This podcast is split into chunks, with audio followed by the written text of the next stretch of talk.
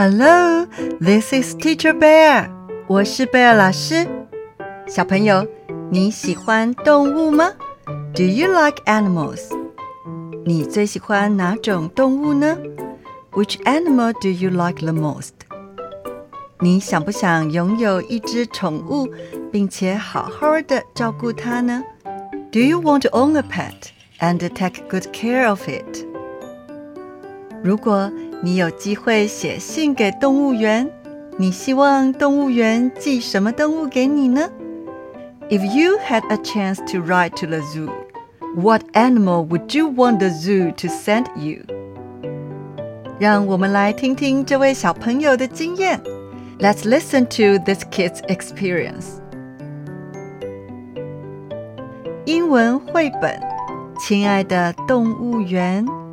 An English Picture Book, Dear Zoo，作者罗德·坎伯，Author Rod Campbell。I wrote to the zoo to send me a pet。我写信给动物园，请他们寄给我一只宠物。 They sent me an elephant。结果他们寄给我一只大象。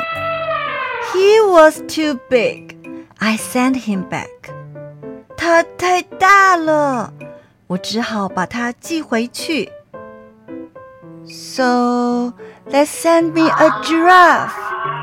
所以他们寄给我一只长颈鹿。He was too tall. I sent him back. 它太高了，我只好把它寄回去。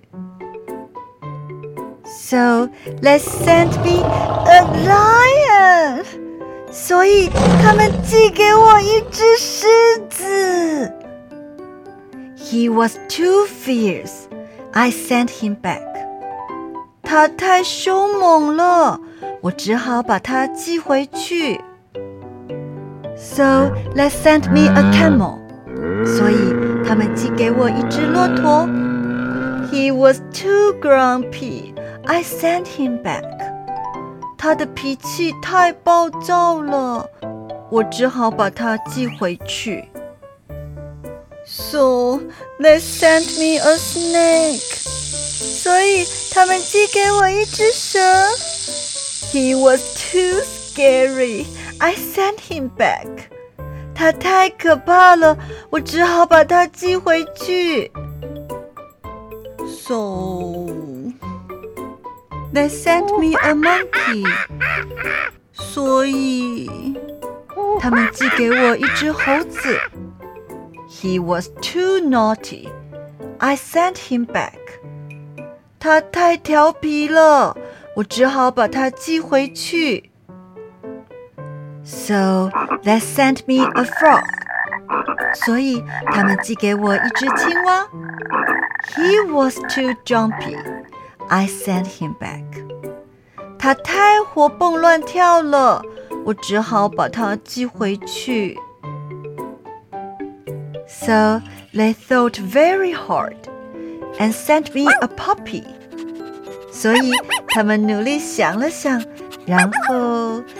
寄给我一只狗宝宝。He was perfect. I kept him. 他太完美了，所以我把它留下了。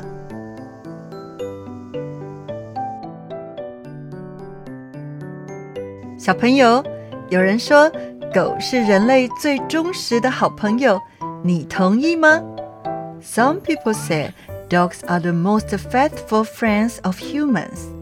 Do you agree? 你家里也养狗吗？Do you have a dog at home too? 还是养了其他宠物呢？Or do you have other pets? 照顾宠物是一个非常大的责任。Taking care of pets is a very big responsibility. 如果你家里已经有宠物了， 请善待它，就像善待你的家人一样。If you already have a pet at home, please treat it like your own family. 如果你没有宠物，可是很想养，那么你必须好好的思考，你有没有能力照顾它哦。If you don't have a pet, but want to keep one, then you must think carefully about whether you have the ability to take care of it. 如果你想对你的宝贝宠物说“我会照顾你的”，用英文你可以怎么说呢？I will take care of you。请跟 Bear 老师再说一次。I will take care of you.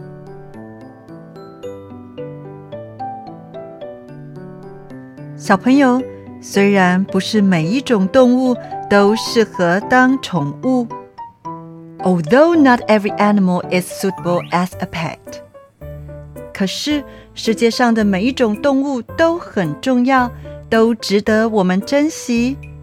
Every animal in the world is very important and worthy of cherishing。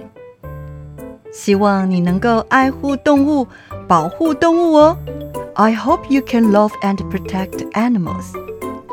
我们下次见了，See you next time.